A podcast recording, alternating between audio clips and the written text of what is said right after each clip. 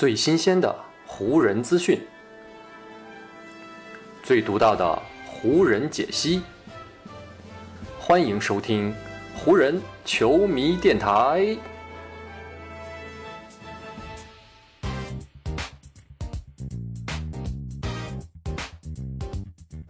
北京时间九月三日，欢迎各位收听全新一期的湖人总湖人球迷电台，我是各位的湖人球迷朋友戴高乐。感谢各位收听这一期的电台节目。上赛季呢，湖人因为延绵不断的伤病，在很长一段时间里，都是饱受人手不足之苦。而在今年夏天，可能是为了避免上赛季的那种悲剧再度重演，所以呢，湖人队在自由球员市场上面行动非常迅猛，签下了众多有实力，同时呢也非常有经验的球员，让球队的阵容呢变得比上赛季更加的深厚。不过，随之而来也带来了一个很幸福的烦恼，这就是湖人队到底要如何更好的利用自己签下的这些球员呢？不只是 NBA，其实呢，只要是竞技体育，任何一支队伍在构筑自己的阵容的时候呢，肯定都会希望自己球队当中有天赋、有能力的运动员是越多越好。不管任何时候，都不会有人嫌自己队伍当中的能人太多。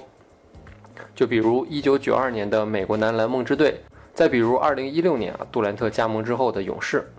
这两支球队呢，在当年啊，都展现出了非凡的统治力与压制力啊。这个呢，就是源自他们各自强大的阵容构成。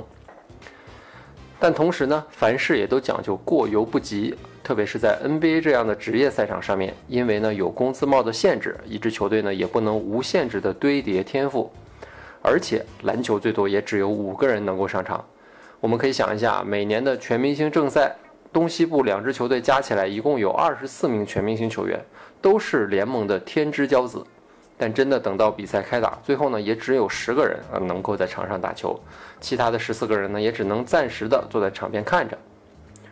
所以呢，具体到湖人队的身上，情况呢也是如此。在签下隆多之后，湖人队阵容当中目前呢是已经有十三位球员有保障合同在身。哪怕湖人就是以现在这样的阵容开始新赛季，不去再签最后的两个保障合同的球员了，他们的阵容呢也绝对是够用了。因为呢，就算是再开放的主教练啊，他在常规赛阶段最多呢也往往只会使用十名球员左右来进行自己的常规轮换，更不用说到了季后赛，一支球队能够上场打球的球员呢，往往只有八个人，甚至是七个人。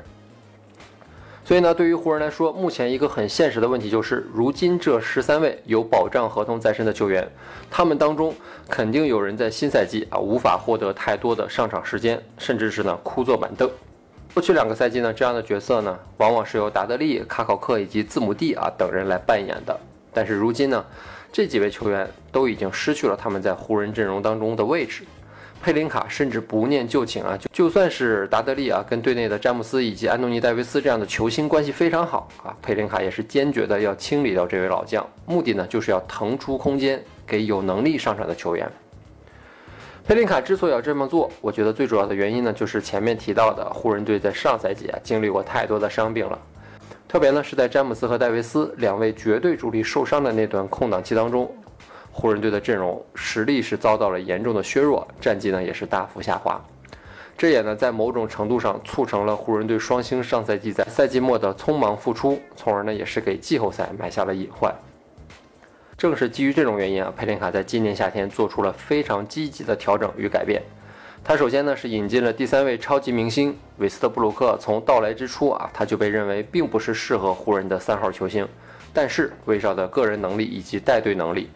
让他成为了詹姆斯以及戴维斯身后啊一道非常有力的保险。如果我们是说，如果下赛季湖人队的这两位双核心再度有人在赛季进行当中不幸受伤啊，那韦少的存在也可以让湖人有更强的抗风险能力啊，可以站出来扛起球队的责任。接着呢，佩林卡又在自由球员市场上面积极行动，他仅仅在自由球员市场开启后二十四个小时啊，就接连的签下了八位球员，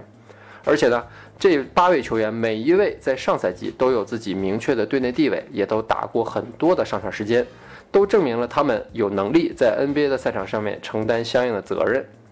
他们呢也让湖人队的阵容更加深厚，这也进一步提升了湖人队的抗风险能力。因为呢，一旦有某个球员啊再度受伤，那其他人也能够站出来顶上去。咱们来细数一下湖人队目前的这十三位有保障合同在身的球员都是谁吧。首先呢，在后卫线上有韦少、有霍顿塔克、纳恩、贝兹摩尔、蒙克、埃灵顿以及隆多；而在锋线上面呢，则是詹姆斯、戴维斯、安东尼和阿里扎。内线的中锋是小加索尔和霍华德。咱们可以看一下这十三位球员啊，他们在上赛季没有一个人场均出场时间是低于十七分钟的。这证明了他们每个人在自己的球队当中啊都是有固定的上场时间的，而除了埃灵顿之外啊，其他的十二位湖人目前有保障合同在身的球员，最差也是打到了季后赛的附加赛当中，而其中呢绝大部分的球员都在上赛季打过季后赛，而且呢也都有过显著的上场时间。相比上赛季啊，湖人队阵容虽然平均年龄增加了不少啊，但是我觉得有一点是可以肯定的，那就是湖人队新赛季这套阵容的战斗力依旧非常强。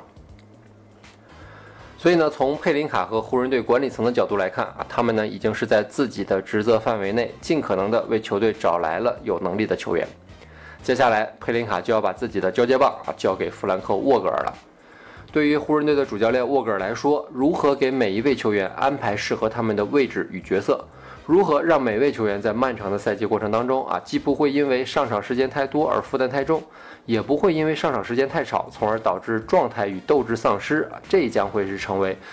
沃格尔这位冠军教头在新赛季的一个重大课题。一般来说啊，对于一支经历了很大人员变动的球队，在赛季初还处于磨合阶段的时候呢，适当的缩短轮换阵容的长度啊，就是减少上场球员的人数，是可以帮助球员以及教练更好的找到彼此配合的节奏。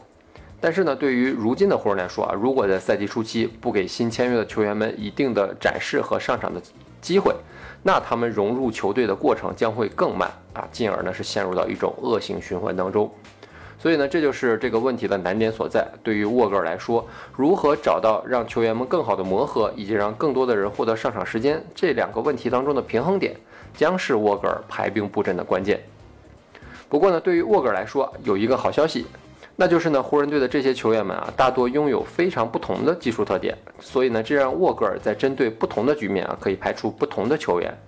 就比如，如果湖人在新赛季需要在场上拉开空间，减轻内线面临的压力的时候，艾灵顿呢就是一个非常好的选择。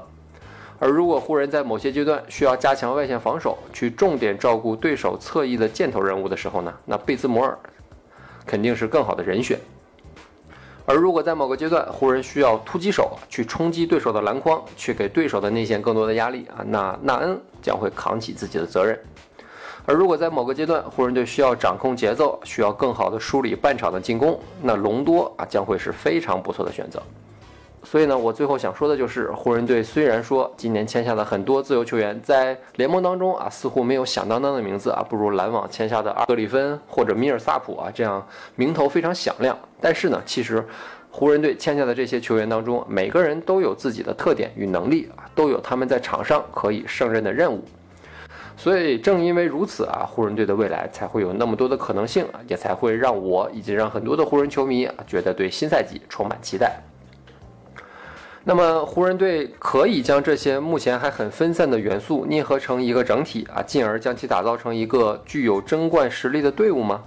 我觉得这个问题啊，就要等待沃格尔给出我们相应的答案了。而对于这个问题的答案呢，我觉得很积极的一点就是啊，沃格尔曾经在二零二零年啊交出过一份让所有的湖人球迷都感到非常满意的答卷啊，所以呢，这回啊就要看沃格尔和湖人队啊能否像当年一样，也给我们交出一份满意的答卷了。好，以上呢就是本期节目的全部内容了。再次感谢各位朋友今天的收听啊，也谢谢各位今天的时间。如果你觉得我的节目做得还不错，就请你关注和订阅我的这张专辑吧。另外呢，也希望各位能够把我的节目分享出去，让更多的朋友听到咱们的湖人球迷电台，让更多的朋友加入到咱们湖人球迷的大家庭当中。湖人本赛季的比赛虽然已经告一段落，但咱们湖人球迷电台的节目不会停歇，就让我们下一期湖人球迷电台再见吧，拜拜喽。